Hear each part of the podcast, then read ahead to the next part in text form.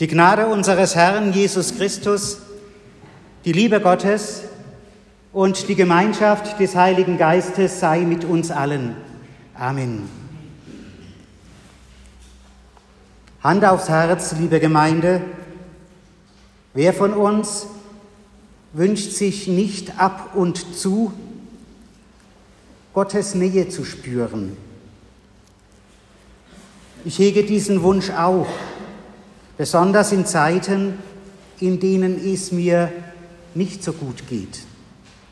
Wenn mich der Mut verlässt oder wenn ich vor einer schwierigen Aufgabe stehe und nicht weiß, ob ich sie bewältigen kann, dann sehne ich mich nach Gott und erinnere mich daran, dass es in der Bibel eine ganze Reihe von Erzählungen gibt, in denen Menschen ebenfalls aus tiefster Seele nach Gott und seiner Gegenwart verlangen. Einer dieser Menschen war Mose. Er hatte von Gott den Auftrag erhalten, das Volk Israel durch die raue Wüste ins gelobte Land zu führen. Ein wahrer Fulltime-Job, um es neudeutsch auszudrücken und ein undankbarer noch dazu. Denn das Volk war störrisch und unzufrieden. Pausenlos murrte es gegen Gott. Mose stand gleichsam zwischen den Fronten. Stets aufs Neue musste er zwischen Gott und dem Volk vermitteln. Die Situation rieb ihn zusehends auf. In dieser dramatischen Lage richtete er einen dringenden Appell an Gott. Im zweiten Buch Mose, Kapitel 33, heißt es, der Herr sprach zu Mose, Du hast Gnade vor meinen Augen gefunden und ich kenne dich mit Namen. Mose sprach, Lass mich deine Herrlichkeit sehen. Und Gott sprach, ich will vor deinem Angesicht all meine Güte vorübergehen lassen und will ausrufen den Namen des Herrn vor dir. Wem ich gnädig bin, dem bin ich gnädig, und wessen ich mich erbarme, dessen erbarme ich mich. Und er sprach weiter, mein Angesicht kannst du nicht sehen, denn kein Mensch wird leben, der mich sieht. Und der Herr sprach weiter, siehe, es ist ein Raum bei mir, da sollst du auf dem Fels stehen. Wenn dann meine Herrlichkeit vorübergeht, will ich dich in die Felskluft stellen und meine Hand über dir halten, bis ich vorübergegangen bin. Dann will ich meine Hand von dir tun und du darfst hinter mir hersehen. Aber mein Angesicht kann man nicht sehen. Mose ist am Ende seiner Kraft. Er fühlt, dass er Gott braucht, aber eben nicht einen fernen, einen unnahbaren Gott, sondern einen Gott, dem er ins Gesicht sehen kann, einen Gott, dessen Licht und Glanz auf ihn übergeht und ihn stärkt. Gott, lass mich deine Herrlichkeit sehen, so fleht Mose. Und so wie er fliehen Menschen aller Zeiten und aller Sprachen immer wieder zu Gott. Lass mich deinen Weg wissen und deine Herrlichkeit sehen. Lass mich etwas wahrnehmen von der verändernden Kraft, über die du verfügst. Lass mich doch erfahren, wie du als Licht in der Finsternis aufleuchtest und in der Trauer neuen Lebensmut bringst. Komm als heißes Verlangen nach Gerechtigkeit in meine laue Bequemlichkeit. Gib dem Grauen einerlei meines Wohlstands die klaren Unterscheidungen von hell und dunkel, von richtig und falsch, von Ja und Nein. Ja, das kenne ich auch, diese Bitte des Mose, lass mich deinen Weg wissen. Doch seltsam verschlungen ist diese zögerlich fragende Bitte. Kurz vor unserem heutigen Textabschnitt spricht er immer wieder vom Volk, von jenem mutlosen Haufen der Murrenden und der Besorgten. Dies Volk ist dein Volk, spricht er zu Gott. Und darin ist alles eingeschlossen. Denn es geht ja nicht nur um Gottes Geleit für die Besseren, für die Gerechten, für die Frommen. Nein, Mose tritt ein für alle, für die vielen. Er bezieht die Laschen und die Lauen mit hinein. Er nimmt die Unsicheren und die Bösen mit auf. Dies Volk ist dein Volk. Noch im Zögern erscheint ein Glaube, der das Ganze im Auge hat und dabei dennoch nicht harmlos ist, sondern voller Leidenschaft für Gottes Interessen.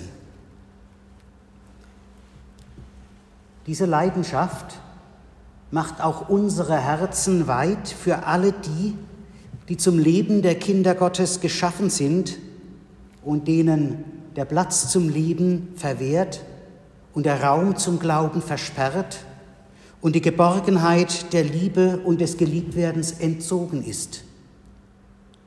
Was man auf Erden sehen soll, sind nicht Menschen, die für Gott sind, sondern Menschen, für die Gott ist.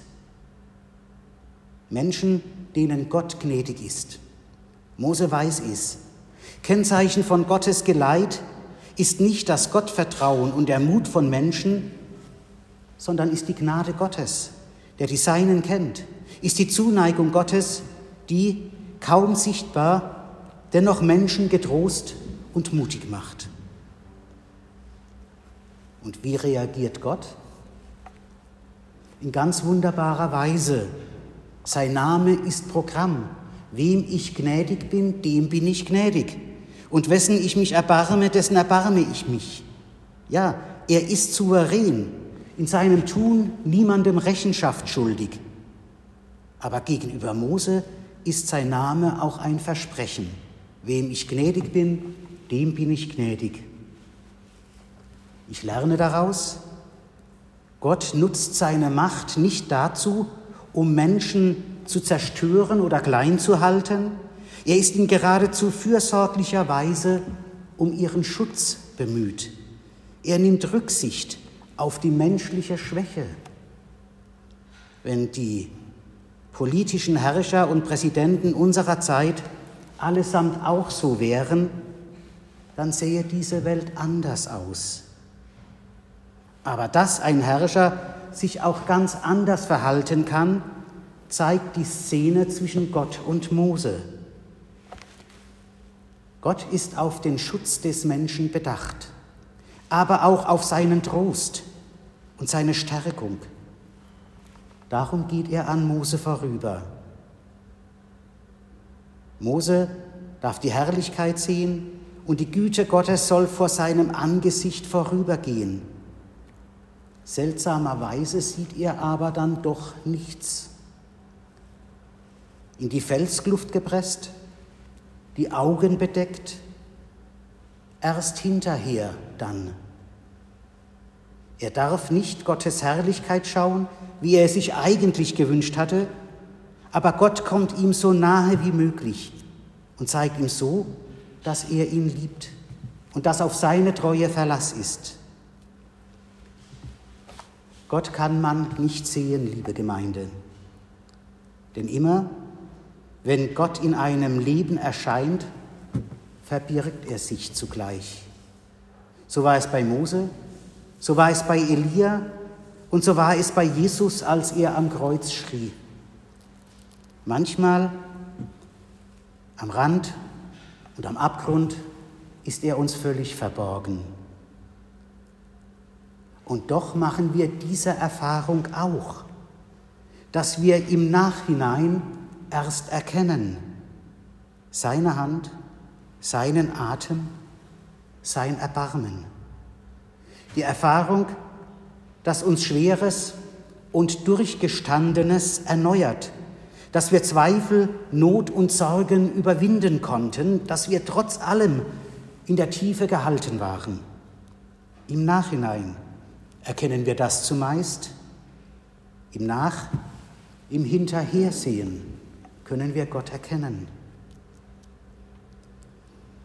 Ich will mich von dieser alten Geschichte ermutigen lassen, die Augenblicke der Anfechtung, der Finsternis, des Hineingedrücktseins in die Enge und Ausweglosigkeit als Momente der Nähe Gottes zu glauben.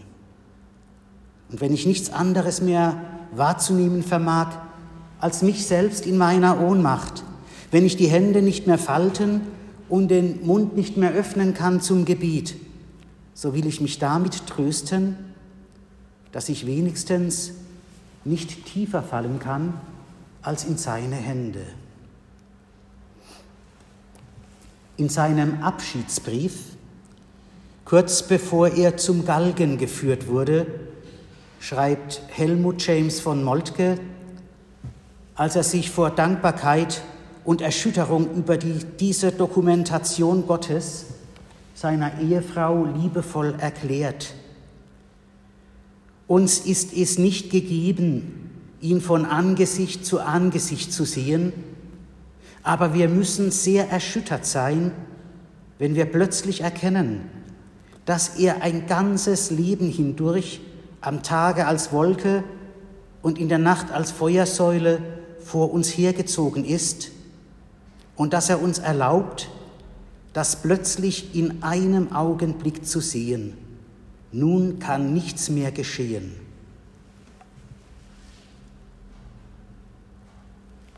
Gerne würde auch ich schon jetzt Gottes Herrlichkeit sehen, ihn mit Händen greifen, ihn unmittelbar spüren. Aber Gott ist Gott und ich bin ein Mensch.